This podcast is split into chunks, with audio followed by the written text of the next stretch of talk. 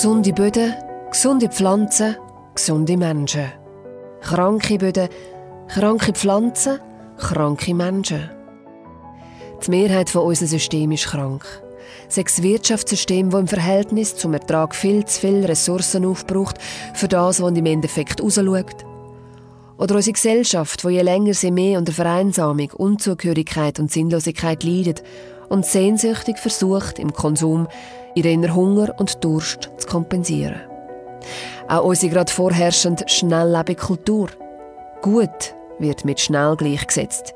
In unserem Wortschatz brauchen wir noch schnell, hey, ich muss noch schnell, äh, kannst noch schnell, bring mir doch noch schnell, tu doch noch schnell, ich mach noch schnell. Zeit ist kostbar. Das haben wir verstanden. Wie wir mit ihr umgehen, da dürfen wir uns noch entwickeln. Mit der Aussage Zeit ist Geld machen wir uns keinen Gefallen. So nähren wir die Schnelllebigkeit nur noch mehr.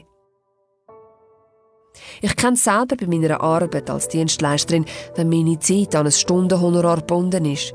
Ich will in der kürzesten Zeit möglichst viel arbeiten, damit mein Kunde möglichst viel für sein Geld überkommt und zufrieden ist. So habe ich das gelernt. Und mit dieser Haltung und ungesunden Verknüpfung von Zeit und Geld kann ich nur in mir einen inneren Druck aufbauen. Aber wegen dem werde ich nicht früher fertig. Ja, Zeit ist kostbar, allerdings nur, wenn man sie kostbar behandelt. Und wenn ich es wieder einmal vergesse und mich zu fest aufs Ziel fokussiere, dann produziere ich mir selber künstlichen Stress, wo gar nicht nötig wäre und niemandem etwas bringt. Weder mir, meinen Kunden, noch am Projekt und schon gar nicht am Prozess. Also übe ich mich mehr und mehr im Umgang mit der Zeit und versuche noch bewusster die Kostbarkeit im Moment wahrzunehmen. Das Erreichen von einem Ziel ist sowieso einer der kürzesten und flüchtigsten Zustände. Und im Grunde genommen wissen wir alle tief in uns, alles Gute, Gesunde, Stabile und Langlebige braucht seine Zeit und hat seine Reihenfolge. Stabilität ist nicht durch eine Abkürzung zu erreichen. Und sonst zahlen wir für die künstliche Beschleunigung einen Preis in Form von Systemfehlern oder Büssen an Qualität ein. Wenn wir etwas ändern wollen, und zwar in etwas für uns Gesundes, Kraftvolles und Stabiles, dann ist ein wichtiger Faktor dafür, dass wir uns Zeit nehmen. Da kommen wir nicht drum herum. Ob wir unsere Berufung finden und leben ob wir etwas Schönes und Sinnvolles herstellen oder bauen oder bewirken, alles braucht seine Zeit bis es gesunde und reife Früchte trägt. Ich bezweifle, dass wir Menschen wirklich etwas beschleunigen können. Einreden können wir uns das garantiert, vor allem wenn wir unter Ungeduld leiden. Vielleicht haben wir uns sogar die künstlich antrainiert. Pflanzen und Tiere sind nämlich nicht ungeduldig, also müssten wir eigentlich auch nicht ungeduldig sein, außer wir leben in einem Systemfehler uns Zeit nehmen für das, was im Moment gerade wichtig ist, das lernen uns Pflanzen und Tiere. Darum können wir uns nicht genug aufhalten an der frischen Luft und unter dem freien Himmel. Alles, was produziert wird, egal ob Menschenproduktionen, Maschinenproduktionen oder Naturproduktionen, desto kostbarer, grösser und umfangreicher das Produkt, desto mehr Zeit braucht seine Herstellung, Zeit zum Reifen, überhaupt manifestiert zu werden und ankommen auf dieser Welt. Wahrscheinlich ist aus dem Systemfehler Zeitmangel überhaupt erst der künstliche Job von der Qualitätssicherung erfunden worden. Kein Wunder, wenn wir am falschen Ort versuchen zu sparen. Und so verbringen wir so viel Zeit damit im Versuch, Zeit zu überlisten. Wenn es uns gelingt, dann nur mit unbefriedigenden Resultaten. Und das lohnt sich ja dann auch wieder nicht. Wenn also alles seine Zeit braucht und die Natur lebt es uns vor und wir sind ein Teil der Natur, dann macht es doch viel mehr Sinn, Zeit, die ein Projekt oder ein Produkt sowieso braucht, in eine gesunde und stabile Planung zu investieren, damit der Prozess der Produktion nachher viel einfacher, weicher und flüssender stattfindet. Dabei spielt es eine grosse Rolle, nach welchen Grundsätzen, Wert, Prinzipien und Ausrichtung geplant und konzipiert wird. Eine gesunde, bewusste und integrierende Planung und Haltung erschafft gesunde und erfolgreiche Projekte mit Ertrag und Überschuss mit der Zeit. Und das ganz natürlich. Den Weg zum Ziel müssen wir immer gehen. Dürfen wir gehen? Sollen wir gehen? die Frage ist, auf was für einen Weg gehen wir?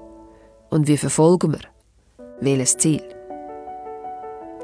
Ich freue mich sehr, im Mutmacher Prüfungspodcast Markus Peter Pan zu vorstellen. Er ist internationaler Permakulturdesigner und Lehrer. Permakultur steht für ein Gestaltungskonzept, wo Menschen, Tiere und Pflanzen im Ökosystem Erde gut und harmonisch können miteinander und nebeneinander leben.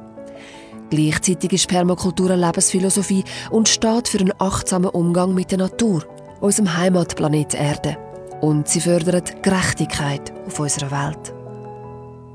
In seiner Akademie Down to Earth unterrichtet er im Freiluftklassenzimmer die permakulturellen Prinzipien, die kraftvolle, gesunde und stabile Ökosysteme hervorbringen.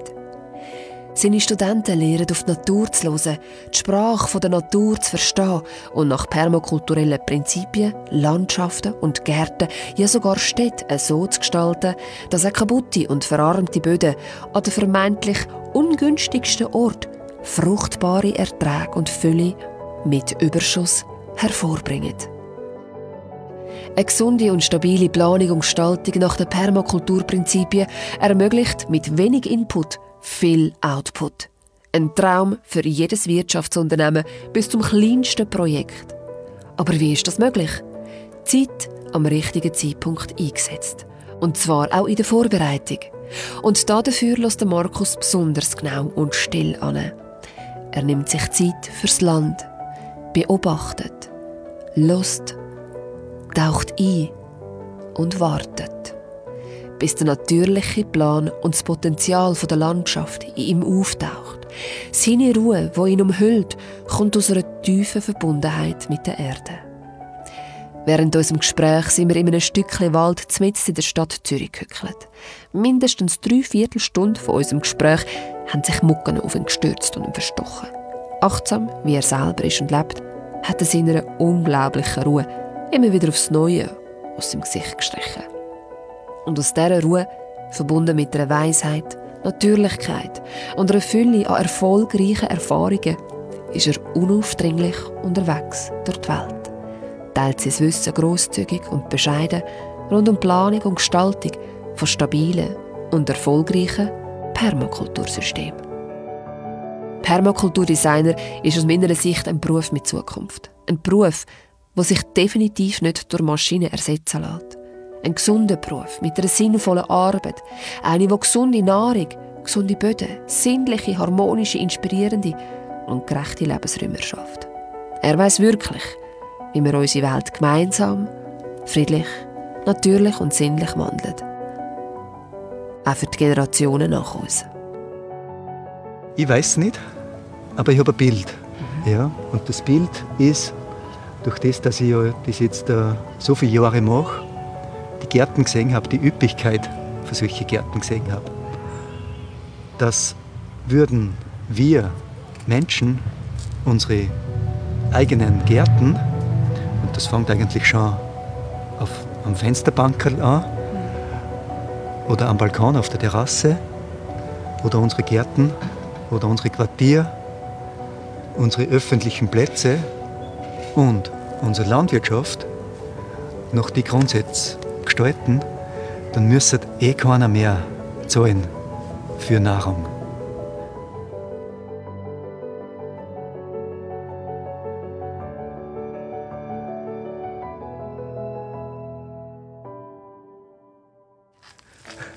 Schön, dir zu begegnen. Hoi Markus. Ciao. Ciao. Pan, nennst du dich noch? Ja, ich nenne mich nicht nur so, sondern ich heiße so. Du heißt wirklich Pan? Das steht im, selbst im Ausländerausweis steht das so drin. Okay. Respektive in meinem Reisepass natürlich auch. Genau. Passt sehr gut auch zur Bedeutung, der, zu der ursprünglichen. Aha, ja, was immer das heißt, ja, genau. mhm. In der griechischen Mythologie war das der, der, ähm, der Gott, der Hirtengott. Ja, genau. Das ah. habe ich auch schon mal gehört. Ja. Wald und mhm. Wiesen, der Hüter von Wald und Wiesen. Aha, genau. Und du bist Lehrer, internationaler Lehrer, Berater, Gestalter äh, im Bereich der Permakultur. Mhm, das ist ja so, ja. Was ist Permakultur? Mhm. Also zum einen ist das ein, ein Gestaltungskonzept, wie man Lebensräume gestalten kann, in denen Menschen, Tiere, Pflanzen, sprich die Lebensformen auf dem Ökosystem Planet Erde einfach gut zusammen leben oder in Harmonie miteinander leben. Und auf der anderen Seite ist eine Lebensphilosophie. Und das ist, das ist schon gewesen. Ja. Also, das heißt, das ist ein Design, das ist Gestaltung mhm. ja, und es steckt eine Philosophie dahinter. Mhm. Ja. Was ist das für eine Philosophie, die mhm. dahinter steht? Oder was ist wichtiger? Zuerst Philosophie und, oder dann Gestaltungsart ja. oder umgekehrt? Also das kann man natürlich nicht trennen mhm. voneinander, sondern in, jeder, in jedem Design, in jeder Gestaltung mhm. ist im Kern steckt die Philosophie drinnen. Mhm. Ja. Und die Philosophie oder die Ethik in der Permakultur, die sagen, die sagen aus, dass man wieder einen, einen achtsamen Umgang mit der Erde pflegen sollen, also mit unserem Mutter- oder Heimatplanet, den nennen wir ja Planet Erde oder Madre Tierra, Pachamama, oder? Das ist halt einfach unser Heimatplanet. Und mit dem sollte man achtsam umgehen. Und also das ist der achtsame Umgang mit der Erde. Und der zweite Grundsatz, der sagt aus, einen achtsamen Umgang mit den Menschen. Und da hat man ja nicht nur die Menschen, die einen halt umgeben, sondern das geht viel weiter. Da geht es um die gesamte World Community. Also wie geht es andere Menschen auf, andere, auf anderen Plätzen der Erde, oder? Was haben die für Bedingungen? wie lebt die, wie geht es denen, oder? Also, dass man einfach wieder einen mehr nachtsamen Umgang miteinander sich aneignet oder pflegt. Und der dritte ethische Grundsatz, der sagt aus, äh, da geht es ums gerechte Teilen, und zwar um das gerechte Teilen für Ressourcen, oder das können auch Überschüsse sein. Und das ist so im, im Kern für jeder, für jeder Permakultur Planung für jeden Design, also sprich Earth Care, People Care, Fair Share. Und bei jeder Gestaltung, die wo ich mache, sind, sind so die Ethics im Fokus, oder? Und rund um die ethischen Grundsätze sind dann die, die Design Principles oder die Gestaltungsgrundsätze, ja, mit denen ich halt versuche, sogenannte Permakultursysteme zum Gestalten. Und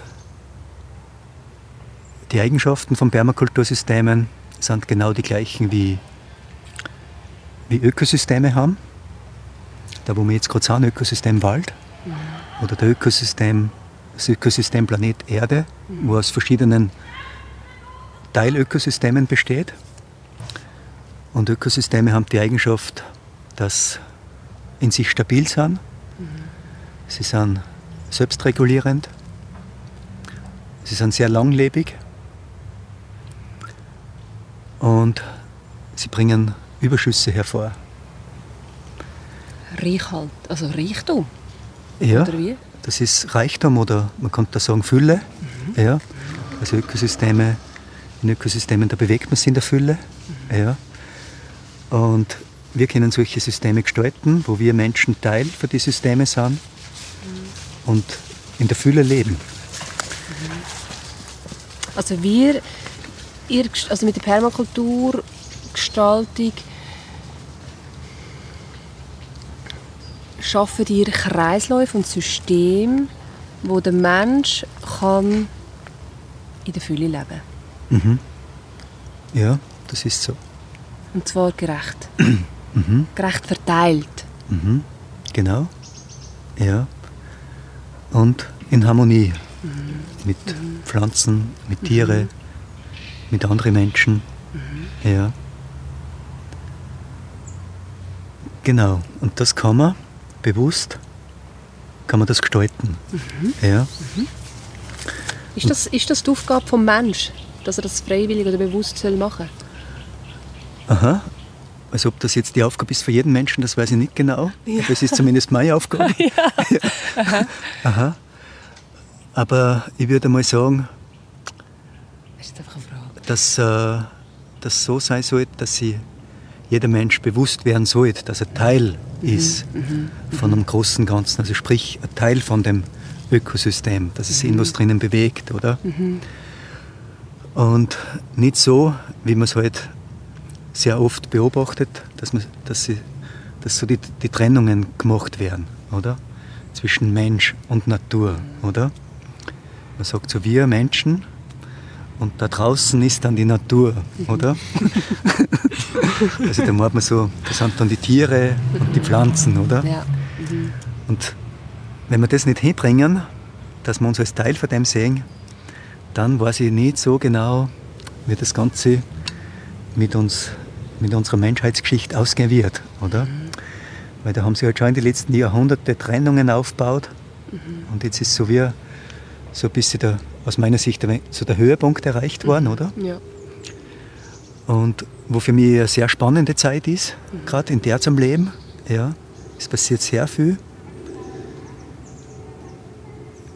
Sehr viel Bewusstsein, wo passiert. Aber na, auf der anderen Seite dann noch sehr viel Dummheit, oder? Es hat so wie beides. Ja. Und ja, und da bin ich gespannt und da bin ich am Beobachten, wie, wie sich das entwickeln wird, oder? Und Beobachten ist ein wichtiges Stichwort, das ich immer wieder lese, wenn ich, auch, äh, wenn ich mich auf deiner Webseite bewege. Landschaften beobachten. Habe ich richtig gelesen? Landschaften beobachten. Wie, Ja. sie, wie, sie, wie sie sind. Wir sind jetzt in Zürich-Oerlikon. Ich bin nicht davon ausgegangen, dass wenn ich dich treffe, dass ich ähm, in der City dir will begegnen Aber auch in der City hat es einen Wald und in diesem kleinen Wald sind wir jetzt. Ähm, was beobachtest du da? Jetzt gerade in dieser Stadt in Oerlikon. Als, jetzt einfach mal so aus der Perspektive vom, vom, vom Permakulturgestalter. Ja, also ich tue nicht nur Landschaften oder Natur beobachten, ich tue natürlich auch gern Menschen beobachten, weil ich ja weiß, dass Teil sind von dem. Und für mich ist, äh, für mich ist der Lebensraum Stadt ist neu. Ich habe schon mal in einer Stadt gelebt, in Basel, fast zwei Jahre. Und das war damals auch für mich sehr spannend, oder? Wie sie Leute oder wie sie Menschen verhalten in der Stadt. Und, und ich tue das auch gar nicht werten, sondern ich nehme das wahr, was da passiert, Was oder? nimmst du wahr? Eine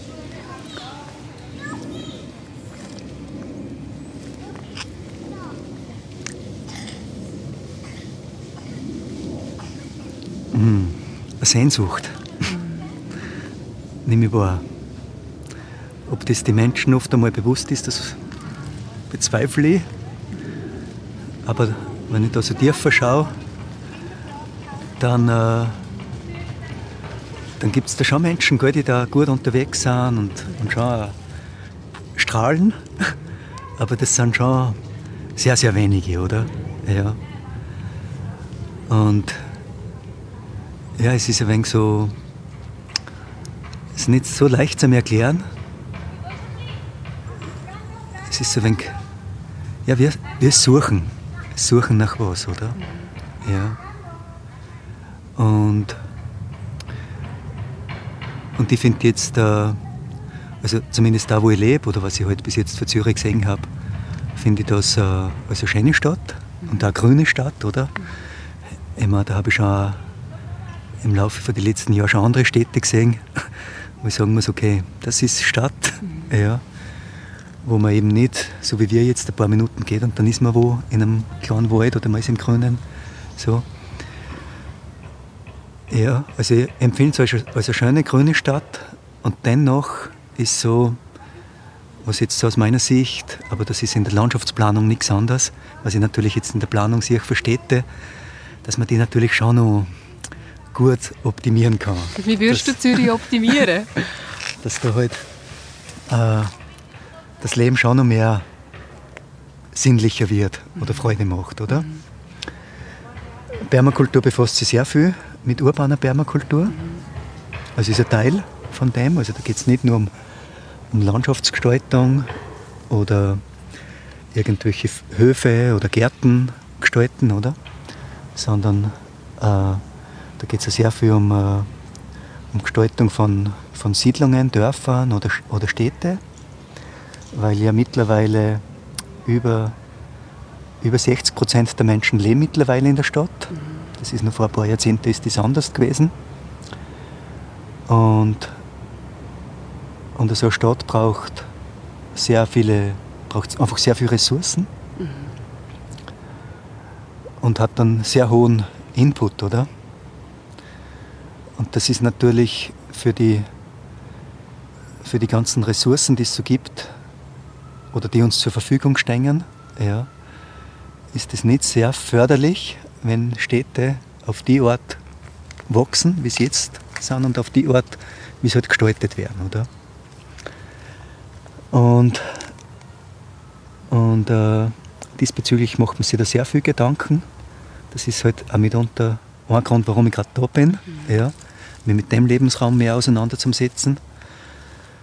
Und ja, und gibt's, selbst da gibt es Strategien und Techniken, wie man das optimieren kann. Sei es jetzt äh, mit begrünten Dachflächen, mit äh, Vertikalgartensysteme, mit äh, öffentlichen Plätzen, die man aus meiner Sicht komplett anders gestalten kann. Also das hat sehr viel Potenzial. Ja. Mhm. Das Sprich, ist das, was dich reizt? Äh, so Städtegestaltung, Zürichgestalten. Äh, ja, also nicht nur. Nicht das ist nur, halt ein ja. Teil, der mich reizt. Gell? ja, ja. Genau. Und wenn man sich so überlegt, wie viel, äh, also die Hausfassaden, oder? Mhm. Das sind ja wie, also ich sage jetzt mal Anbauflächen, Aha. oder? Ja. Okay. Ich muss halt einfach anders denken, okay. oder? Aha. Vertikal denken, ja, okay. oder? Wir sind das so gewohnt, so linear zum Aha. Denken, alles flach halten, oder? Ja. ja. Und so ein Gebäude bietet halt irrsinnig viel Anbauflächen. ja. ja, spannend. Ja, das heißt, würde jetzt die ganze Stadt Zürich wir äh, Blatt drücken, ja, wie viel mehr Fläche man hätte. Mhm. Ja, mhm. um, äh, und das muss dann nicht unbedingt nur Nahrung sein für die Menschen da mhm. zum Kultivieren. Das können ja durchaus äh, andere Blüten für die Sinne, für die Insekten, Nektar, mhm. Früchte, für die Wildtiere, für die Vögel kann das ja genauso gut sein. Mhm. Ja. Dann wird es da, dann wird's da noch weit mehr lebendiger sein. Es ist zwar jetzt schon lebendig, Aha. sehr schnell. ja. ja. Genau. Es wird dann, es wird dann was würdest dann, was würde da, für, was würde da ankommen, wenn jetzt plötzlich vertikal würdest pflanzen, äh, anbauen, gestalten, ergänzen. Mhm. Was würde da ankommen in Zürich? Also du meinst, was man da machen kann? Nein, was oder? würde da für eine Qualität ankommen? Du hast, mhm. du hast, du hast gesagt, du hast es beobachtet, ja. oder? Du, mhm. beobachtest Zürich, sagst, ja. hey, die Menschen, die sind mit einer Sehnsucht unterwegs. Mhm. Irgendwo wahrscheinlich vielleicht auch leer oder nicht, wo, wo ja, was machen sie eigentlich mhm. da? Oder nach was mhm. suchen sie eigentlich? Mhm ob sie sich selber bewusst sind oder nicht. Aber was ja. würde das, wie, wenn, ja, wenn ich mir jetzt, wenn ich das Zürich jetzt einmal so einfärbe oder mit so Ebenen im Photoshop ergänzen, ähm, dann, dann was würde da ankommen? Aha. Also was würde da ankommen, wenn du jetzt einfach so freie ja. Hand hättest? Mhm. Äh, also die Vielfalt mhm. wird gefördert werden, mhm. ganz bestimmt. Also eben, es hat jetzt schon eine Vielfalt an, an Pflanzen, die man so sieht, oder? Ja. Und das kommt man natürlich noch um ein Vielfaches mhm. kommt man das optimieren. Ja. ja. Das heißt, zum einen wird Vielfalt, es wird mehr Vielfalt herrschen. Mhm. Was ist das? Was, ist, was ist das Gute an der Vielfalt? Aha, ja, was bringt die Vielfalt mit mhm. sich? Mhm. Stabilität. Mhm. Also Vielfalt in, in Ökosystemen bringt automatisch Stabilität mit sich. Mhm. Ja. In einem System jetzt, in einem Ökosystem jetzt. Was die Vielfalt in der Stadt mit sich bringen würde, das wäre natürlich äh, Für die Sinne wäre das ja wunderbar, für unsere menschlichen Sinne, sei es jetzt Duft, Geschmack, Gehör oder Sehen, oder? Aber was ich mir denke, oder was ich mir vorstellen kann, was passieren würde, das wäre, es, es wird mehr, mehr Verbindung passieren.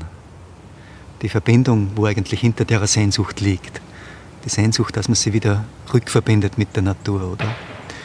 Und je mehr Pflanzen, Tiere man halt um sich hat, ja, desto leichter ist der Weg, dass man sie da wieder, wieder verbindet. Mhm. Ja.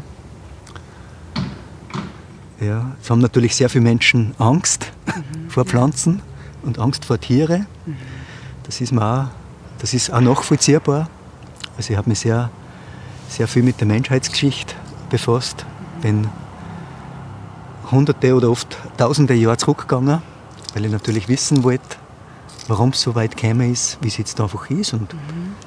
Und uh, das ist ja so, wie es jetzt ist. Also weder gut noch schlecht, das ist ja so, wie es mhm. ist.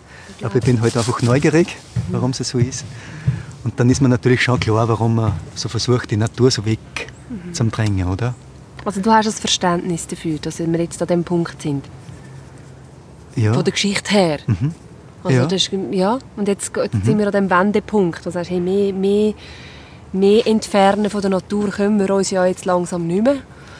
Ähm, mhm. Das ist die Chance, also vielleicht ja schon. ja, es geht schon ein bisschen was. Wahrscheinlich schon, ja, wahrscheinlich schon. ja. Weil ich habe jetzt noch ein bisschen ähm, ja. Einstellungen, innere Einstellungen. ja, nein. Ähm, äh, ja, du hast gesagt, es ist auch der, der Zeitpunkt von der Chance, oder? Mhm. Also, wo, wo das ist so ein spannendes Feld auch, wenn so viel, so viel das Gegenteil auch herrscht, ist es mhm. eben genau so das Feld der Chance, mhm. wo, wo das eben wieder der, wo man kann Teil davon sein mhm. weil, ähm, und dazu beitragen. Mhm. Ähm, jeder an dem Punkt oder an dem Ort mit seinem Talent, wo, wo das wieder kann vielfältiger, stabiler, mhm. gemeinschaftlicher schöner, interessanter, harmonischer, gerechter, was ja. gibt es noch, werden. Mhm vielfältiger? Ja, genau, unbedingt vielfältiger. Ich habe müssen, ich habe, als ich das so gelesen habe, der, ähm, also eine, ich habe einen Schwick gemacht und zwar ist ähm, bestmögliche Nutzung, genau, Permakulturprinzipien, okay. ähm, äh, ist bestmögliche Nutzung der von außen einströmenden Energien.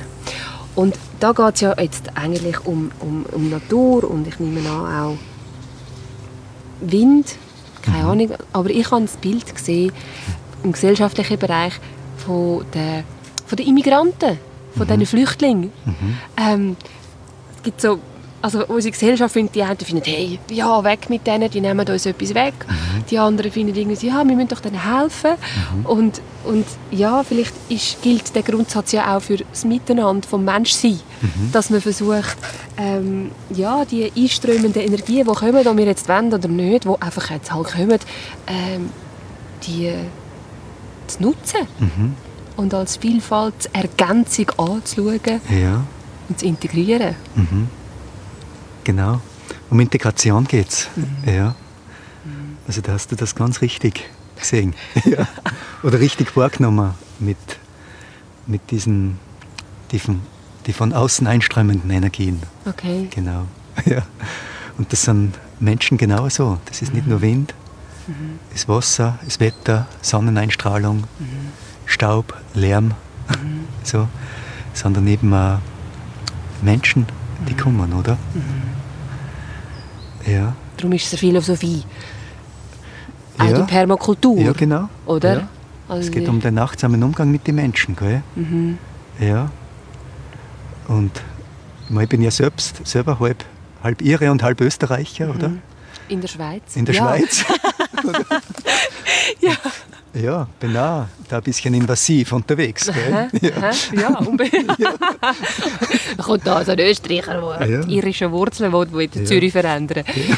ähm, hey, Wie hat dich das Leben auf diese Aufgabe vorbereitet? Mhm. Also das Leben hat mich darauf vorbereitet, zum einen äh,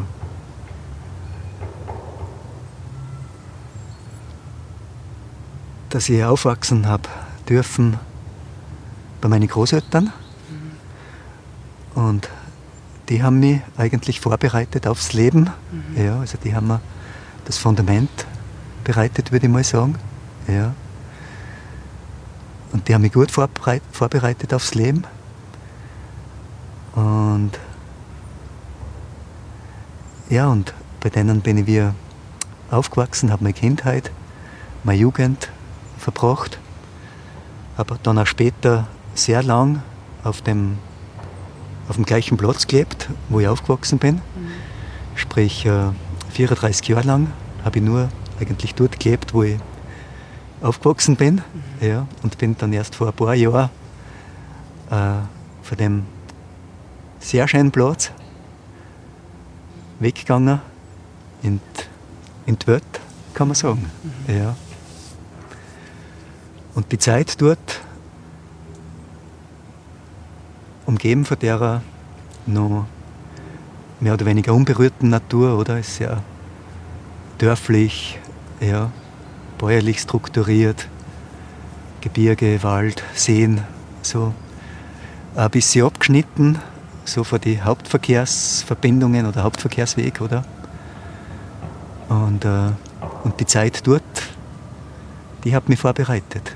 Sprich, also ich, ich sage gern, meine, meine Großeltern sind es gewesen und die Natur, die dort vorherrscht, die hat mich wie vorbereitet oder oder die hat mir viel gelernt und gesagt. So, ja. Ja. Mhm, das ist eigentlich ein Platz, wo man nicht weggeht von dort. Also ich bin auch, ich würde nicht sagen der Erste, der von dort weggegangen ist, aber es hat noch nicht viel, viel, viele Leute vor mir gegeben, die von dort weggegangen sind. Mhm. Ja. Weil sehr viele Menschen, die suchen einen Platz an so einem Platz. Der, der See dort, der hat Trinkwasserqualität. Mhm. Und also viele Menschen suchen einfach einen Platz, wo es auch so ruhig ist. Mhm. Ja. Und da ist einfach Ende, da ist nichts mehr. Da ist, also auch von den Geräuschen her, äh, ist einfach ein wunderschöner Platz dort zum Sein, oder? Mhm. Und viele Menschen suchen natürlich den Platz. Und ich habe jetzt in den letzten paar Jahren, wo ich halt in, seit in der Schweiz bin, viele Menschen kennengelernt. Und die haben natürlich auch gesagt, sie verstehen das nicht, warum ich von dort gegangen bin. Mhm. Weil jeder sucht ja eigentlich nach mhm. ist auch Sehnsucht, oder? Mhm. Ja. Und die Leute, die jetzt dort noch leben, in dem Dorf, so wie jetzt äh, ja, meine Familie, meine Freunde, meine Bekannten, die können das, äh, also die leben ja noch immer dort und die können das nicht wirklich verstehen, warum ich da gegangen bin. Mhm. Ja. Warum bist du gegangen? Ja. Und ich bin gegangen, weil ich einem Ruf gefolgt bin. Ja, das ist es gewesen. Ja. Wie hast du, wie hast du, wie hast du gehört? Mhm. Äh, ja, das war noch, das ist interessant, weil äh, weil am Anfang weiß man ja natürlich gar nicht genau, was machen jetzt damit. Oder?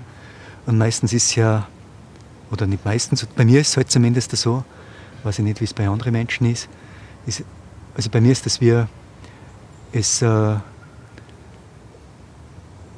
es zeigt sich wie in Bilder. Und es ist da wie, wie ein Message dahinter, oder? Mhm. Und am Anfang weiß man noch gar nicht, was jetzt anfangen damit, oder? Mhm. Ja. Und ich kann mich noch ganz gut erinnern, also das ist jetzt äh, acht Jahre ist das aus. Oder respektive im, im nächsten Frühling werden es neun Jahre, wo das gewesen ist. Und das war so ein Frühlingstag. Und das ist halt äh, bei uns in der Region, wo so ähnlich ist wie das Berner Oberland. Übrigens, gell, wenn da die Winter sind sehr lang und dann ist äh, noch oft sehr langen und schneereichen Winter, wo jetzt auch nicht mehr so sind. Aber es ist halt so, Natur explodiert, oder? Und man kann da, ja, das geht so schnell. Und, äh, und das Wasser schießt wie für die Berge raus, oder? Und dann bin ich, und ich weiß gerade noch, ich bin von meiner, unter Anführungsstrichen, Arbeit nach Hause gekommen. Habe damals mit Körper und geistig und mehrfach beeinträchtigten Menschen haben wir so einen, einen rollstuhlgerechten Permakulturhof aufgebaut. Und da bin ich gerade von der Arbeit heimgekommen und da braucht es schon nach so einem, so Tag mit, mit uh, da braucht es einmal Entspannung oder mal abschalten. Und das habe ich mir so angeeignet, dass ich da immer unter einer äh, Birke abgelegen bin. Und das hat immer sehr gut und wenn es nur ein paar Minuten gewesen ist, oder? Und dann liege ich halt da ab und dann, äh, ja, und dann ist, dann ist die Message gekommen, oder? Und die Message war halt so, hey, schau dich doch einmal um, wo du da bist. Also das sind, ja, man kann sagen, paradiesähnliche Zustände, oder? Und, und jetzt hast du so viel gelernt und so viele Erfahrungen gesammelt und, und geh doch raus in die Welt und, und gib einfach dein, dein Wissen und deine Erfahrungen weiter. Das war so die, die Nachricht. Ja. Und dann, äh, eben, und dann kommt halt einfach der Prozess, wo man sich mit dem auseinandersetzt. Ja, was heißt das jetzt? Rausgehen. Also aus dem Dorf aussieht, die fünf Kilometer, und das ist schon zu weit. Oder rausgehen, was heißt das? Gell? Also, man schaut eigentlich, dass man nicht rausgeht, wenn man nicht unbedingt muss. Ja. Und wenn man muss, dann verschiebt man es. Man verschiebt es wieder und wieder. Also man will eigentlich nicht weggehen von dort. Und das war dann schon nicht so einfach, wohin? Wo denn? Ja? Wo ist draußen? Ja? Und bei uns heißt halt immer draußen das andere Ende vom See. Das ist draußen. ja. ja. Aber da, okay. wo, wozu soll ich da rausgehen, mhm. wenn ich gerade da bin? Mhm. Ja. Und das hat dann schon einmal ein paar Monate gedauert, bis mir dann wirklich so, ja, bis ich dann, es sind natürlich dann sehr viele Dinge passiert in meinem Leben, mhm. innerhalb kürzester Zeit. Und ich denke, das ist auch so ein Muster, wo passiert, so wie die Entscheidung getroffen worden ist, weil die braucht es natürlich dann auch noch gehe oder gehe nicht. Und wenn man sagt, ich bleibe, dann, äh, dann werden sich gewisse Dinge ganz anders entwickeln. Und bei mir ist es aber dann klar geworden, ja, es stimmt, gell? Es stimmt. Ob ich jetzt möchte oder nicht, mhm. es ist einfach Zeit, ja, zum dorthin zum Gehen. Und dann bin ich gegangen. Ja. Und jetzt bin ich seit jetzt bin ich acht Jahre unterwegs. Und mittlerweile bin ich sehr viel unterwegs. Ich sehe natürlich sehr viele schöne Sachen auf der ganzen Welt mittlerweile. Ich sehe natürlich auch sehr viele Sachen, die halt nicht so, nicht so schön sind. Und ja, bin, bin ihm jeden Tag dankbar, meine Großeltern, auch meine leiblichen Eltern, dass, äh, dass wir mir das, eben das Fundament bereitet haben, dass ich da sein darf. Ja, und dass wir eben darauf vorbereitet haben, mhm. auf das, wo jetzt ist, weil es mhm. notwendig ist, weil es es einfach braucht. Mhm. Und weil ich, weil ich wir jeden Tag sehe, dass ich, dass ich was dazu beitragen kann, zu einem Wandel, zu einem Bewusstsein. Ja. Mhm. Ja. Du bist jetzt in der Schweiz. Aha. Geht's mit den Mücken? Sie mögen dich. Ja, ja, gell. ja.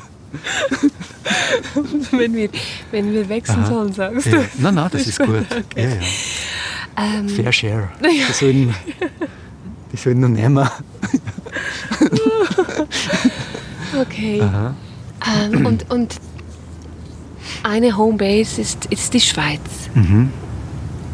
Mhm. Wie, wie hast du es hierher gefunden, dich gefunden, treiben lassen? Was ist mhm. das? Führen lassen? Ja, also ich mache so ein bisschen Tour de Suisse. Mhm. Ja. Und Ja, und was natürlich gewesen ist, oder was natürlich der Fall ist, das ist durch das, dass ich meinen Heimathafen verlassen habe, Ja. habe ich natürlich keinen mehr. Ja. Auf das war ich nicht vorbereitet. Sagen wir mal so, oder? Wenn du zu lange lebst auf dem Platz und du bist alles gewohnt und plötzlich wirst du in die Welt geworfen, dann, äh, hm, dann ist es manchmal schon nicht so einfach. Ja.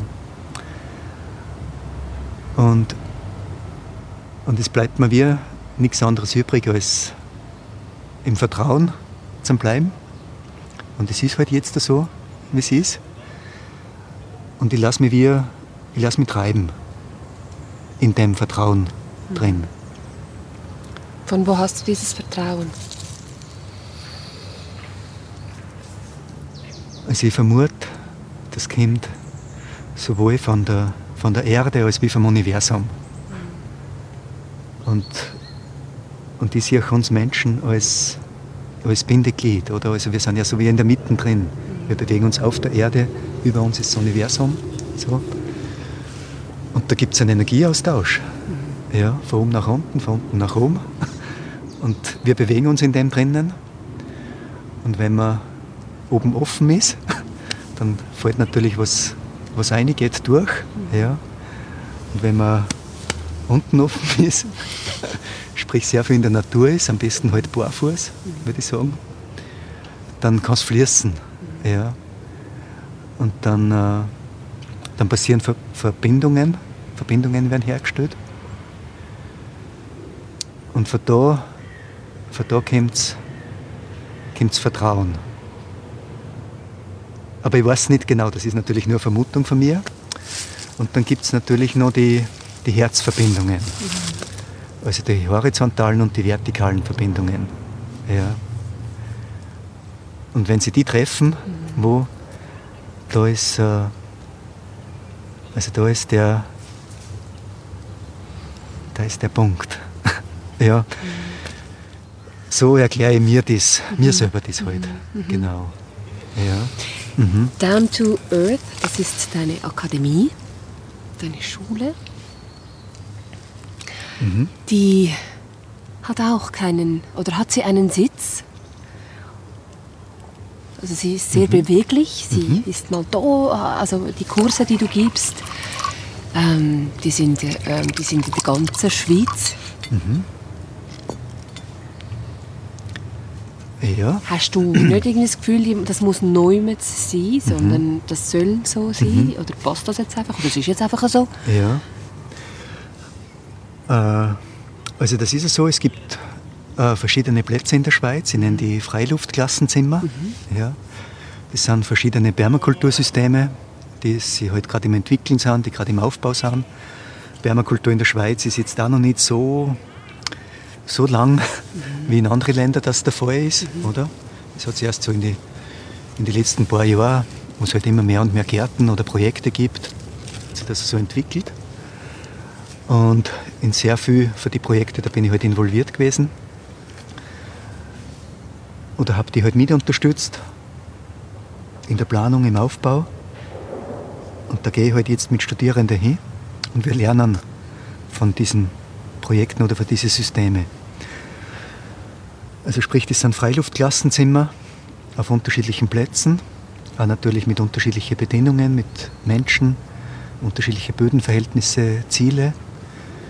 Es gibt äh, Freiluftklassenzimmer äh, in Togo in Afrika, im Norden von Pakistan oder in Belgien oder Lettland.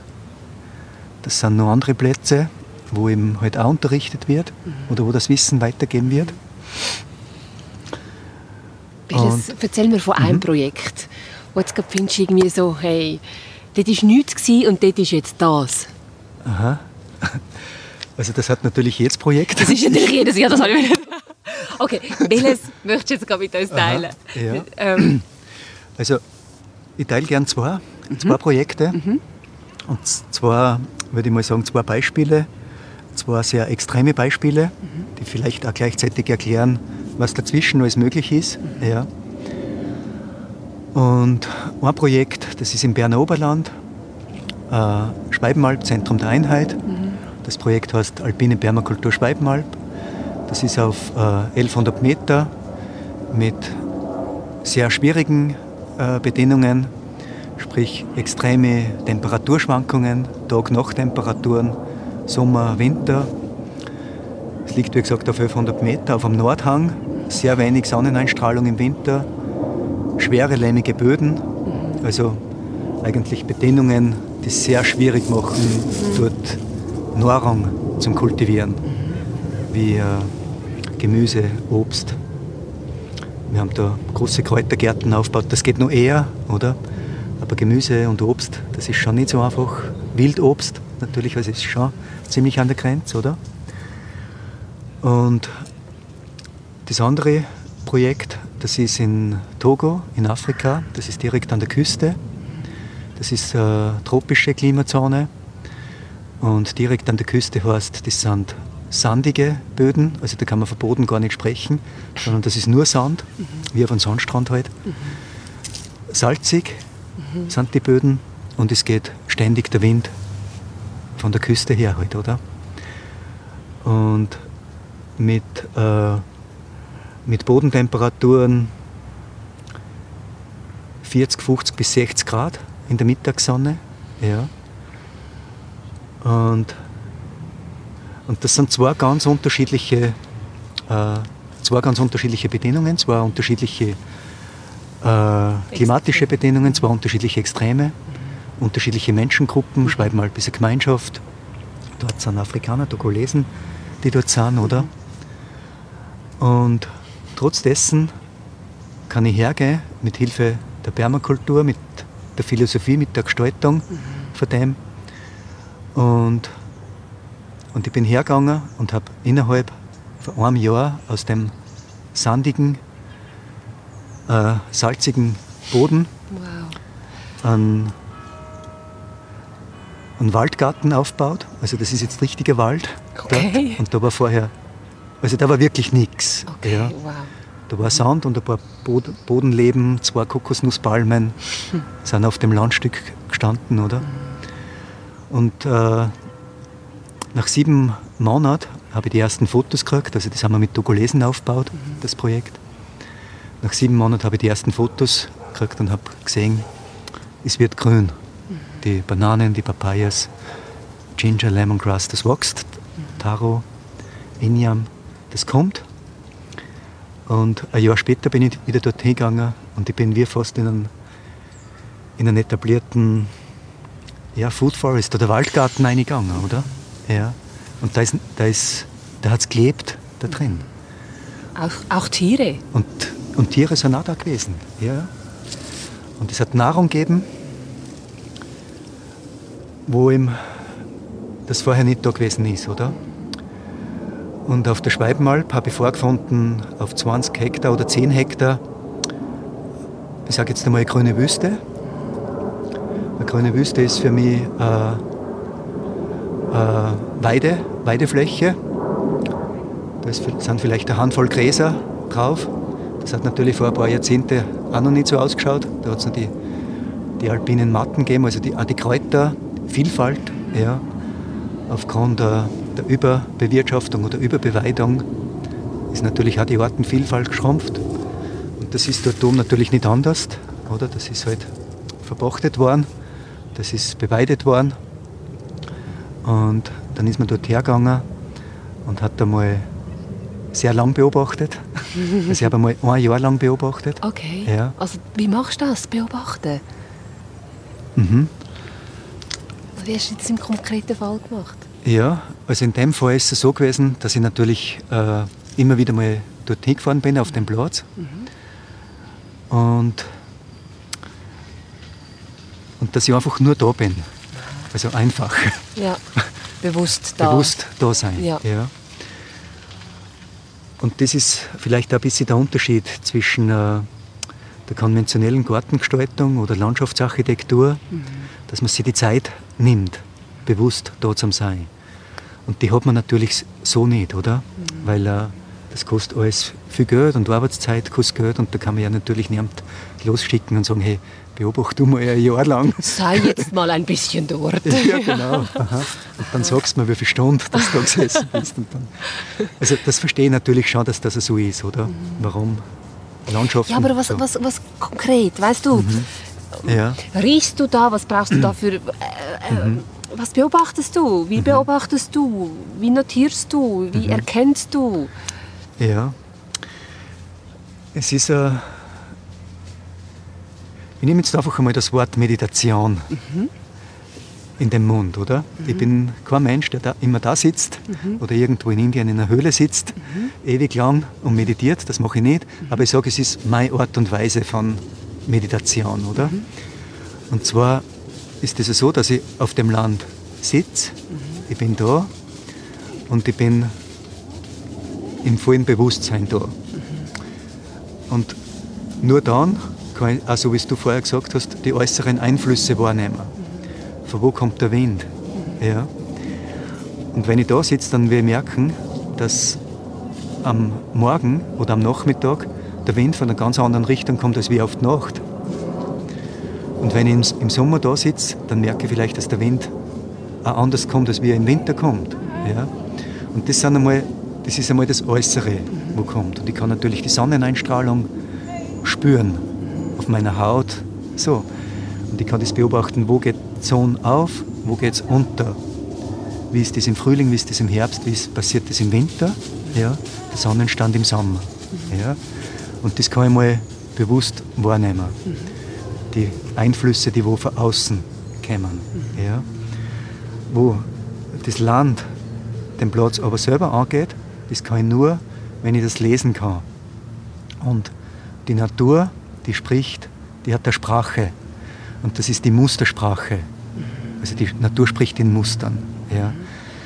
Und die Sprache, die muss man erst einmal, also die kann man sich aneignen, die kann man lernen. Das dauert ein Leben lang. okay.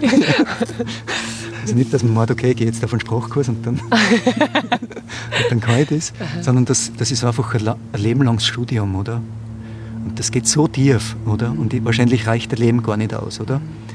Aber es ist ja so interessant, oder? Ja. Ah, total, genau. oder? Also ich stelle mir, das ist ja. ja. Also hat man auch Lust auf das? Ja, genau. Aha. Und dann sitzt man da und tut die Landschaft lesen. Wie, wie ist die Topografie von dem Land? Sprich, was sind da für eine Hügel, was für eine Senken, was für eine Täler. Was sind da für eine Pflanzen drauf? Was wächst da drauf? Es braucht natürlich auch wieder Pflanzenkenntnis, weil wenn ich die Pflanzen kenne, dann weiß ich, wie die gern, wo die gern stehen, oder? Ja. Und das ist einmal so, was das Land angeht, was sichtbar auf dem Land ist. Mhm. Das heißt, ich arbeite da wie in Mustern. Mhm. Ich gehe vom, von außen immer tiefer und tiefer, mhm. oder? Ja. Das heißt, ich selber in mir wie ruhiger und gehe tiefer und, und, äh, und versuche mich mit dem Land zu verbinden. Mhm. Ja. Du wirst ein Stück von dem Land. Genau, mhm. das ist, ja. Und wenn ich mich mit dem Land verbinde, dann fängt das Land mit mir an zu kommunizieren. Mhm. Ja. Und in der Kommunikation, wo halt auch viel mit Bildern passiert, kriege ich dann wir, äh, ja, wir Bilder, wie das Land ausschauen könnte oder möchte mhm. ja, oder möglich wäre. Ja. Das Potenzial. Das Potenzial auf dem Land, genau, stimmt. Mhm. Ja. Ja, aber eben, wir hatten heutzutage noch Zeit. Du? Einmal da zum Sitzen, Aha, oder? Okay, ja. Aber einfach einmal nur eine halbe Stunde, eine halbe Stunde am Tag da zum Sitzen, oder? Also die wenigsten, wo ich sehe, oder? Schnell mal dort und schnell mal da und dann noch schnelles Treffen. Und ich gehe jetzt einmal schnell dorthin. Ich muss noch schnell Und einmal schnell essen. ja. ja. Das ist gar nicht gesund. ja. Mhm. ja. Mhm. Also einfach Zeit, gell? Mhm. Zeit, die große Herausforderung oder eine von den Herausforderungen mhm. heutzutage, gell? Ja. Und die braucht es halt, die Beobachtung, die braucht es. Das ist in dem einen Projekt so passiert und das ist auch in dem anderen Projekt in Togo so passiert. Also das hat zwei Tage und zwei Nächte hat das braucht. Da bin nur ich für mich da gesessen und habe zu den Leuten gesagt, äh, und ich habe sie ja nicht versprechen können, dass wir da was machen können, weil das mhm. ist wirklich extrem mhm. dort. Gell? Mhm. Das ist nicht, schon nicht so einfach. Und dann habe ich gesagt, also ich versuche es einmal oder wir werden es versuchen, aber ich brauche jetzt einfach, einfach nur meine Ruhe.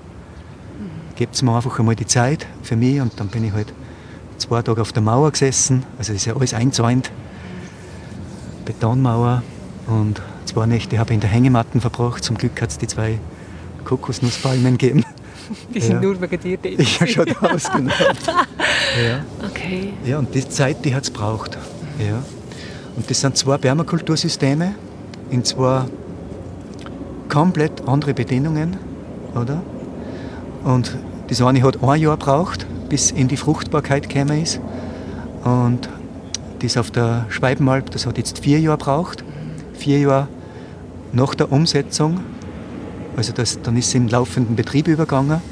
Und in den letzten vier Jahren bin ich natürlich einmal wieder dorthin gegangen, habe das beobachtet, wie sich die Gärten entwickeln. Und jetzt gerade in dem Jahr im August ist gewesen, bin ich mal für zwei Wochen dort gewesen, für längere Zeit. Und habe draußen geschlafen. Und, und es war spürbar, spürbar, sichtbar natürlich auch die Vitalität vom Land. Jetzt, also man hat einen Vergleich, oder? Wie war es vorher, wie ist es jetzt? Die Vitalität von dem Land. Und, und wie, wie robust die Pflanzen sind. Wie, die stehen da wie Krieger. Wow, ja. Die da, mhm. echt. Manchmal hat es geschneit in der Nacht, also es war kalt. Am Tag hat es 25 Grad. Also das sind Extreme, oder? Mhm. Und mit sowas muss man mal klar kommen. Das ist eigentlich wie Peru, Machu Picchu eigentlich schon fast so. Mhm, genau, ja, kann man so sagen. Ja, genau. Ja. Und das sind starke Pflanzen. Ja. Die sind resilient, oder? Ja, ja. Und solche Pflanzen braucht es. Wir brauchen ja solche Menschen, oder? Oh ja, das Die, brauchen wir. Ja. Mhm. Aber das heisst in dem Fall, und ich habe irgendwo die Frage ähm, aufgeschrieben, braucht Natur überhaupt das Design vom Mensch? Also nur wenn der Mensch drinnen leben möchte. Wenn er ja. möchte drin leben, mhm. oder? Also mhm. wenn du sitzt und sagst, ich nehme mir jetzt Zeit und gehe mit dem Stück Land in Kontakt mhm. und ich höre, mhm. was das Potenzial ist. Also mhm. irgendwie so ein Mensch, der zu einem ähm, Karriereberater geht, ja, für Schlusszeichen, geht, ähm, bist, machst du das eigentlich fürs Land? Oder? Mhm. Das Potenzial aufzunehmen, hey, das ist möglich. Ähm, das sind die Talente, das sind ihre Werke oder ihre, ihre, ihre, ja, ihre, ihre mhm. Gaben, mhm. die sie hat oder die man könnte ausschaffen mhm. und dann, und dann geht es in ein ja, geht's in ein Spiel miteinander, wo, wo in eine Verbindung gehen miteinander, in einen Tanz gehen, mhm. ähm, dass dann wirklich etwas daraus wachsen kann. Ja. Und das Bild entsteht. Mhm wo auf diesen Muster basiert. Ja, genau. Und wo halt der Mensch ein Teil davon ist. Genau, ja, genau. wo er ein Teil mhm. davon ist. Ja. Und wenn er natürlich... Also Permakulturprojekte sind ja oftmals mit Menschen, sind, sind immer viele Menschen beteiligt, oder? Das sind nicht viel, also sind, mhm. man braucht sicher ab und zu ähm, mhm. äh, Maschinen. Mhm. Ja, das kann durchaus der Fall sein. Kann durchaus ja. der Fall sein, aber mhm. man sieht auch immer ganz viele Menschen, die mit arbeiten. Also ja. es ist ein gemeinschaftsbildendes Aha. Projekt oder Schaffen oder wie sagen wir das? Mhm. Gemeinschaftsbildend fördernd. Ja, aha. das fördert, das fördert auch menschliche Beziehungen. Mhm. Es fördert Freundschaften unter Menschen. Mhm. Und klar hat es natürlich Projekte genauso gut, wo, wo da nur eine Handvoll Menschen sind oder vielleicht nur nur zwei Personen sind, die gibt es aber. Aber es ist schon tendenziell so, dass äh, es ist sehr selten der Fall, oder? Was ist selten? Permakultur? Dass oder? nur wenige Menschen beteiligt sind in einem Projekt, oder? Ja. Es ist schon immer so, dass, dass mehr Menschen involviert sind mhm. Ja, mhm. In, in der Umsetzung, im Aufbau mhm. oder auch später dann in, in der Kultivierung für die verschiedenen Gärten. Ja. Ja, und das ist auch gut und schön, dass das so ist. Ja, weil das verhilft uns Menschen natürlich wieder in, in die Verbindung zum Kämmer. Ja. Wenn man da drin sich bewegt und aufhält. Ja. Mhm. Es ist auch ein Wertschätzen. Also wenn, wenn, wenn ein, ein Gemüse, wo du weißt, hey, das ist da außen eine Frucht, das ist da außen gewachsen und ich habe es gesetzt oder, oder, mhm. oder äh, es gehört zu dieser Familie oder einfach so die Geschichte mit überzukommen, ähm, ja, dann, dann ist ja das eigentlich eine unbezahlbare Frucht, oder? oder nein? Aha, ja. Aha, also man kann es man wahrscheinlich, wenn man das jetzt so sieht, äh, wäre es unbezahlbar. Mhm. Ja. so wie eigentlich also mir kommt jetzt da gerade Honig in den Sinn. Ja, ja. Genau.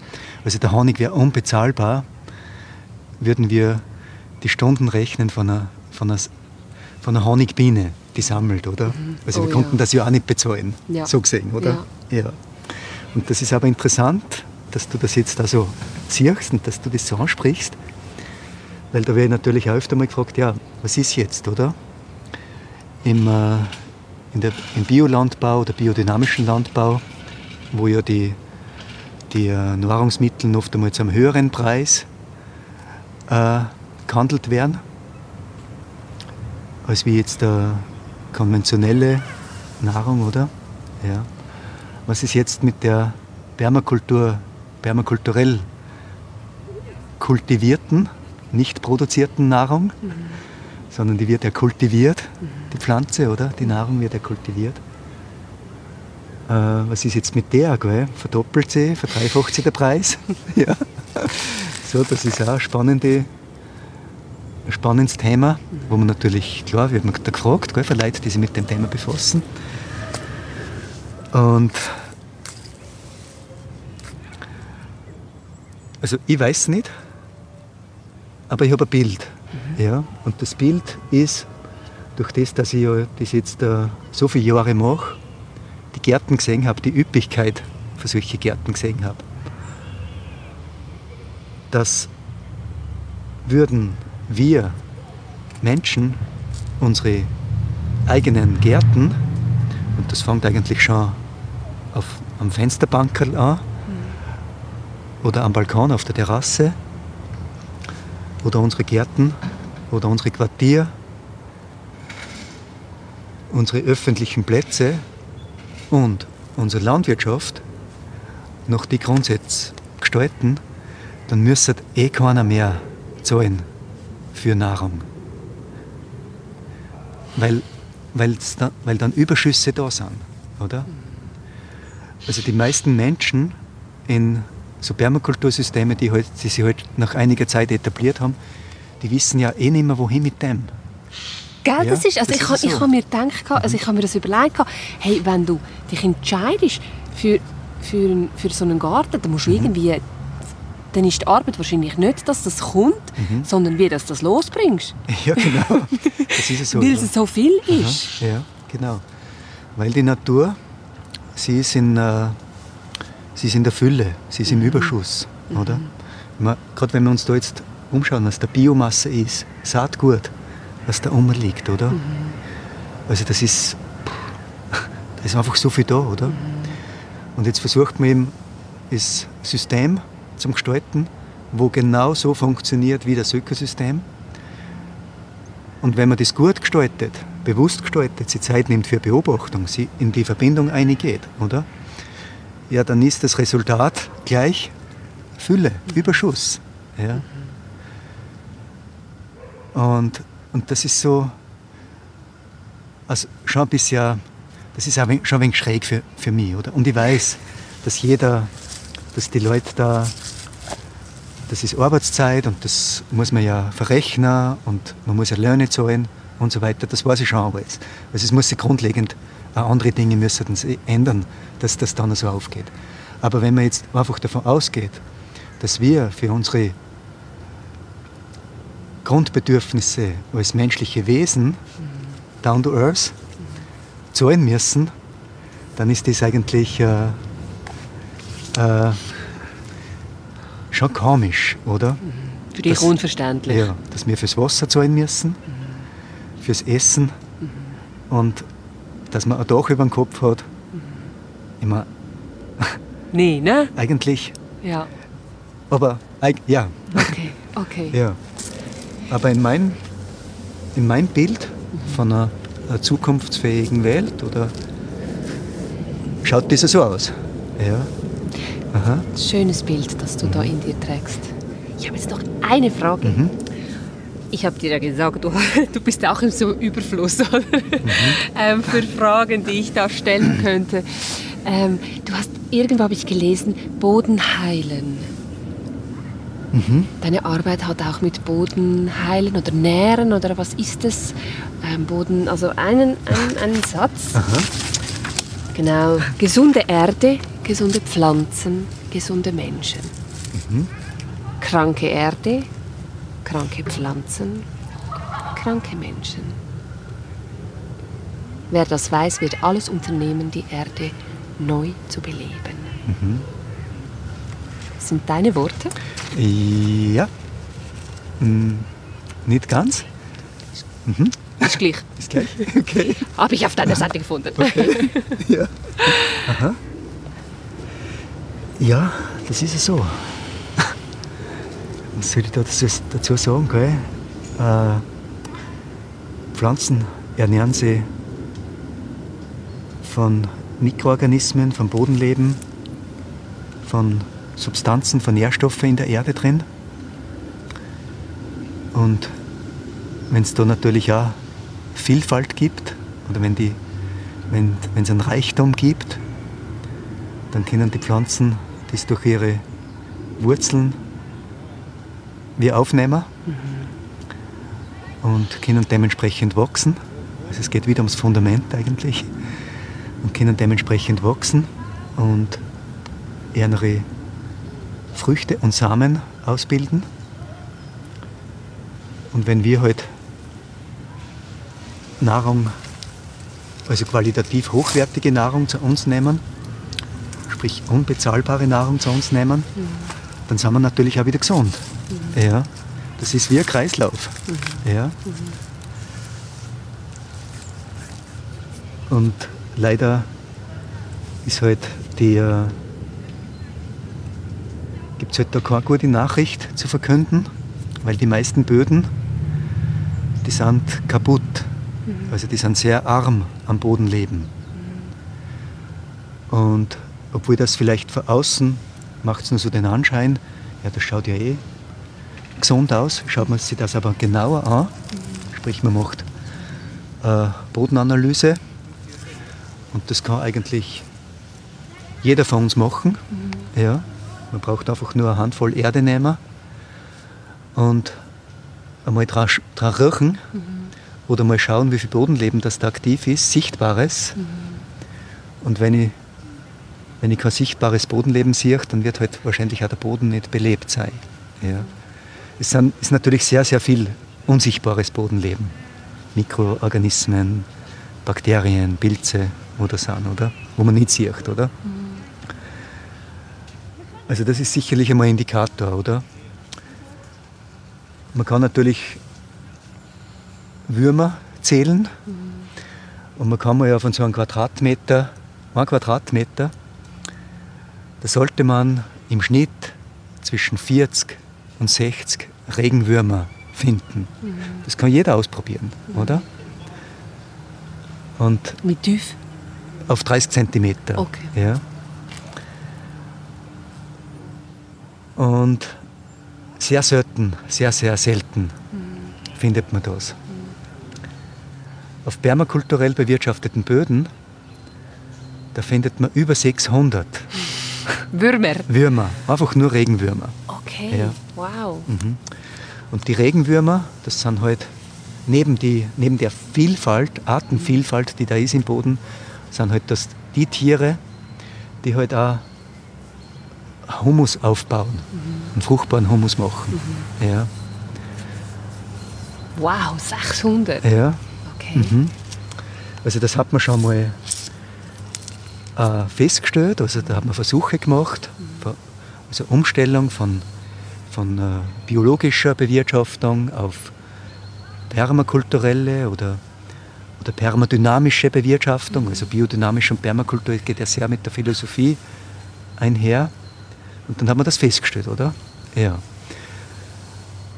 Und das kann man mal, das kann mal ersichtlich sein. Man kann, wie gesagt, riechen. Man kann auch ein bisschen Erde im Mund nehmen. Mhm. Ja, und dann mal schauen, wie die schmeckt. Okay. Ja. Und ich mache das sehr oft. Aha. Und oft einmal spucke ich die Erden sofort wieder aus, weil es grauslich ist.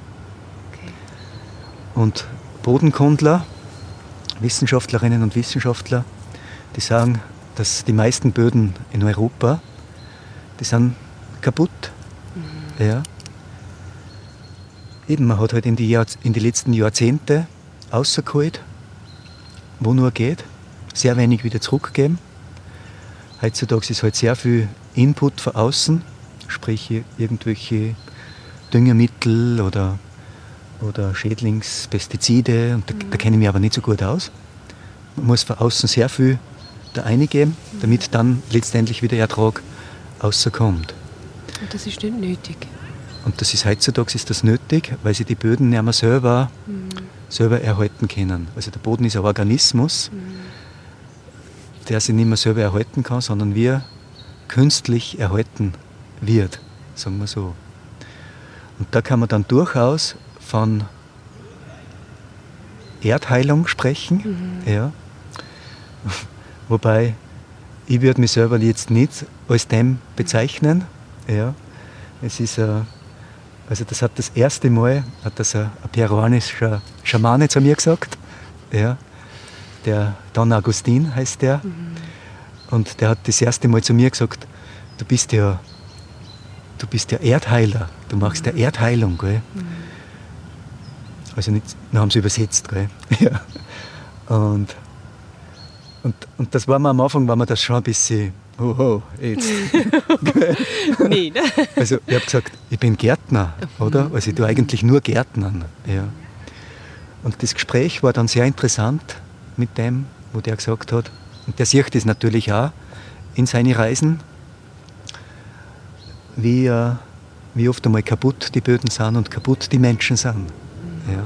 Und der hat halt auch gesagt, es braucht heutzutage wie beides, die Heilung der Böden, die Heilung der Menschen. Und weil wir Teil von dem System sind, braucht es wie, stimmt, braucht es beides. Genau. Ja. Und, und, das, äh, und das Erstaunliche ist, dass in der Permakultur kaum Probleme gibt, sehr lösungsorientiert ist, dass es Strategien gibt, wo man oft einmal in kurzer Zeit Boden beleben kann. Oder kaputte Böden oder unfruchtbare Böden, dass man die wieder lebendig machen kann. Also sprich, das kann in unserer, in unserer klimagemäßigten, kaltgemäßigten Klimazone, nein, gemäßigten Klimazone äh, kann das oft einmal zwei Jahre, vier Jahre dauern.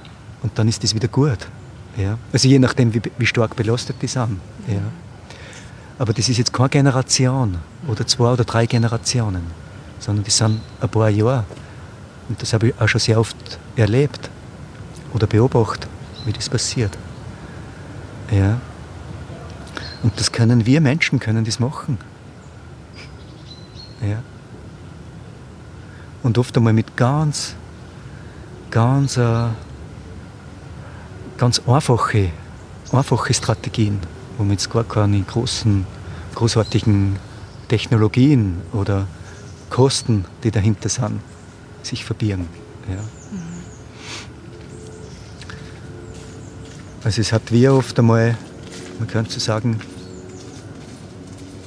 es ist wie fast umgekehrt. Der Input ist er sehr niedriger, aber der Output ist ein hoher. Mhm. Ja.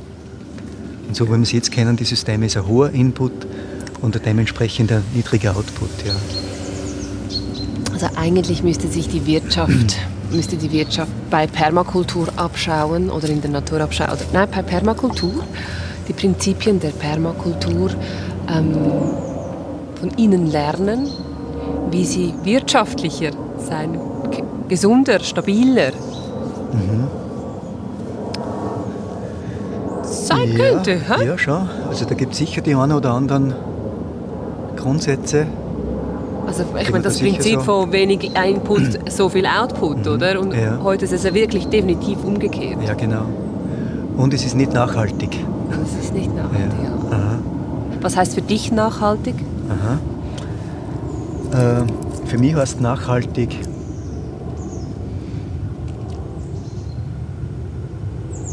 zukunftsfähig, dass ich, äh, also Nachhaltigkeit heißt, dass ich heute was mache oder, heute, oder in, meiner, in meiner Arbeit als, als Planer, dass ich Systeme gestalte, die auch noch für kommende Generationen und nur weiter aus, weiter noch funktionieren. Ja. Das ist für mich nachhaltig oder zukunftsfähig, Systeme aufzubauen, die für zukünftige, äh, für zukünftige äh, Gesellschaften auch noch funktionieren. Mhm. Ja. Für kommende Generationen auch noch funktionieren. Also nicht so das kurzfristige Denken. Mhm. Ja. Und da macht man sich natürlich auch sehr viel in der Gestaltung Gedanken. Was kann ich jetzt machen, dass das möglichst langlebig ist? Ja. Eben wie kann ich, man kann Böden aufbauen, die sind hunderte Jahre stabil. Ja. Hunderte Jahre? Hunderte Jahre. Mhm. Wow. Die sind hunderte Jahre fruchtbar. Also ich kann jetzt mein Leben verbringen, mhm. ich kann Humus aufbauen, mhm. man spricht vom aktiven Humusaufbau. Mhm. Ja. Und das kann ich jetzt machen, in meinem Leben kann ich das machen. Und ich weiß nicht, wie, ich weiß nicht genau, wie viel Kubik mit der Erde ich der nächsten Generation zurücklassen kann, die fruchtbar ist und in sich so stabil, dass weder vom Regen ausgeschwemmt wird, dass die Nährstoffe drinnen gebunden werden oder dass von der Sonne verbrennt wird oder wie auch immer. Sprich, wir von stabilen, dauerhaften Böden. Also heutzutage, wir haben all die, all die, die Strategien, die gibt es, das braucht man nicht neu erfinden, wir müssen es nur, nur anwenden, mhm. ja, müssen es nur machen und von der Natur lernen und beobachten und genau hinschauen. Da ist nämlich genau so ein Regenwurmgacki, oder? Wo man da gerade sieht. Genau. Ja. Und und, äh, das ist ein Gold. Ja, genau. Das ist das Erdgold. Das ist das schwarze Gold. Ja, das hat der Regenwurm gemacht. Ja. Und der macht das perfekt, oder? Ja. ja. Der macht fruchtbaren Humus. Fruchtbar stabilen Humus. Das heißt, der Regenwurm ist das Muster. Ja. Man lernt vom Regenwurm, wie macht es der Regenwurm. Mhm. Und genau so machen es wir dann auch. Ja. Also das ist das von der Natur lernen. Jetzt könnte man sich meinen, ja, was soll die vom Regenwurm lernen, oder? Aber es funktioniert so. Es funktioniert oder? so, ja, okay. Genau. Und das lernt man bei dir, bei euch? Mhm, genau. Das lernt man in der Akademie, in verschiedene Kurse, Workshops, mhm. in äh, verschiedenen Ausbildungen, wie zum Beispiel äh, den Permakultur Design Kurs. Das ist so der Grundkurs. Mhm.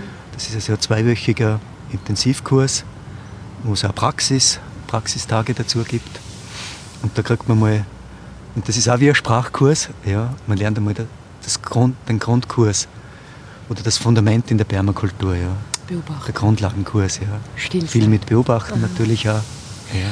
Also jetzt zum mhm. Beispiel, ich habe ja kein, also ja, ich, ich wohne da im Zürcher Oberland ähm, und habe, habe ein bisschen, bisschen Grün rundherum. Mhm. Was kann ich jetzt wenigstens auf diesen paar Quadratmetern, die ich kann, machen um die Qualität von der, von der Erde zu verbessern. Auch wenn es noch so klein ist. Weil deine Projekte, du hast riesige Projekte, oder? Also du, du, ja, mhm. du betreust da für mich unerreichbare Projektgeschichten. du bist da so, äh, so weitläufig ähm, im Einsatz. Aber was kann ich ganz konkret oder auch Leute, die einfach einen Balkon haben, was, mhm. kann, was können wir machen? Mhm. Also da ist natürlich dann meine Gegenfrage ist, also was will man denn gern machen? Mhm. Wie viel Zeit will man da investieren? Mhm. Oder? Aber selbst wenn man gar keine Zeit nicht hat, mhm. ja, kann ich immerhin noch. Äh, also nur schnell was machen. kann man nur schnell was machen? ja, ja. Aha. Ja, genau. Mhm. Es gibt so diese One-Day-Garden. Ah, okay. Ja, genau. sind an einem Tag sind die gemacht, okay. oder? Genau, mit so Schichtmulchbeete sind das, so ähnlich wie man auch da jetzt sieht. Die Erde mulcht sie, sie mhm. bedeckt sie, oder? Mhm.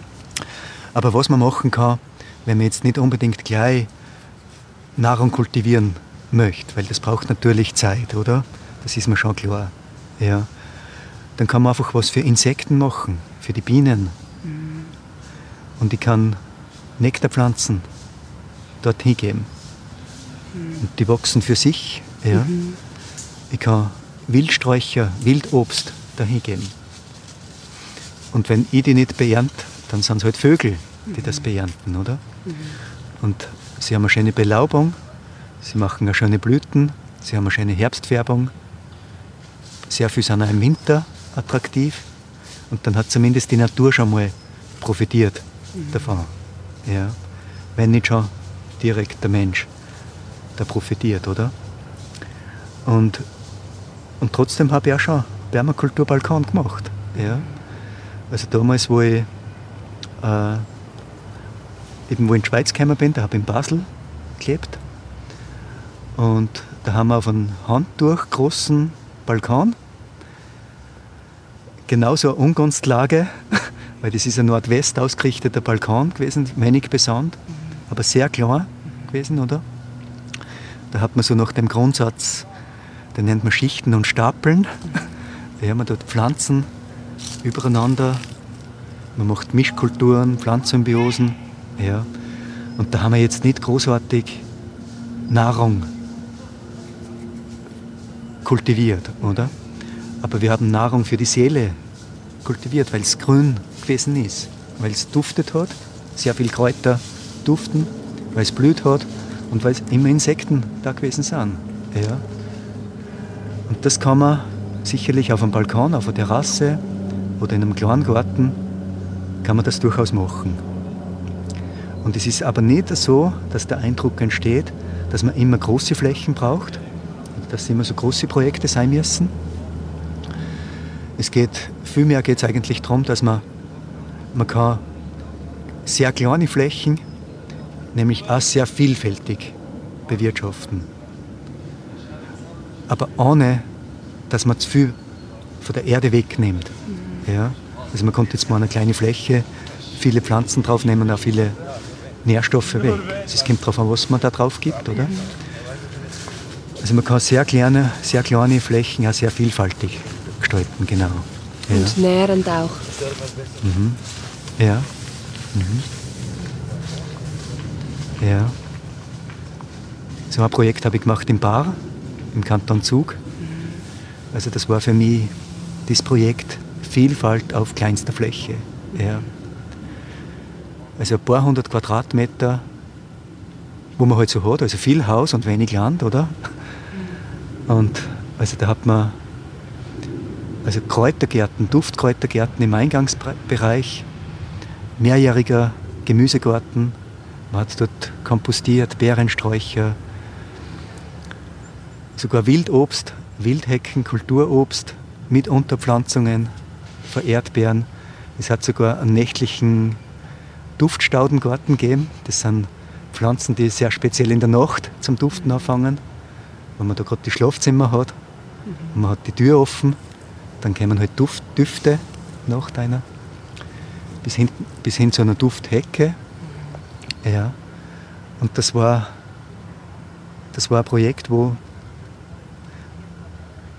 wo ein paar Monate später die Leute in dem Haus, die haben das alles nicht mehr beernten können. Also war, innerhalb von ein paar Monaten war der Überschuss. Und das wirklich auf, auf nur ein paar hundert Quadratmeter, auf einer kleinen Flächen, oder? Also, was, was muss ich mir da vorstellen? Ein paar hundert Quadratmeter Haus oder Land? Wie Land. viel Land? Land. Land, ja. okay. Mhm, genau. Also in dem Beispiel heute. Mit dem. Beispiel, ja. Also ja. ein Einfamilienhaus. Genau, Mhm. genau. Beispiel. Ja. Mhm.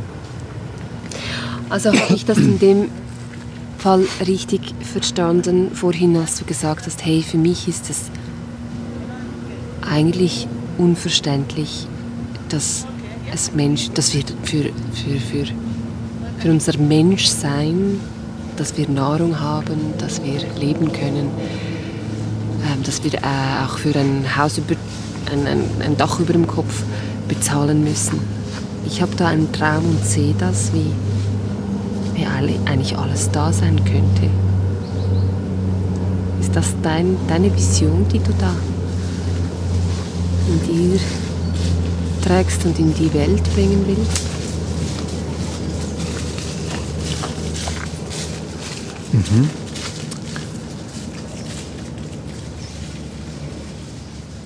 Es ist sicherlich ein Teil von der Vision, wo es mal um die Basics geht. Oder? Ja. genau. Und dann, wenn das, Genau. äh, dann, was kommt dann? Ja, Was ist der Rest? ja, also das, was mein, oder wo meine Vision ist, oder, das, oder mein Wunsch, wo mein Wunsch ist für, die, für die Menschen, das ist, das ist wie einfach, dass wir die Verbindungen wiederhergestellt werden. Dass uns einfach wir Menschen wieder mehr verbinden mit der Pflanzenwelt, mit der Tierwelt. Und eigentlich nicht nur mehr verbinden, sondern komplett wieder verbinden. Weil es gibt drei Lebensformen auf der Erde, das sind Menschen, Tiere und Pflanzen, oder? Und wir können uns nicht trennen voneinander, oder? Und das ist mein Wunsch, dass die Verbindungen wiederhergestellt werden.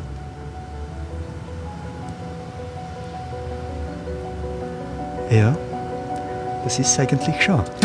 Als Hüter der Wiesen und Wälder, ja, genau. passend Ja, genau. zu deinem Nachnamen. Genau, jetzt kommt der wieder, ja.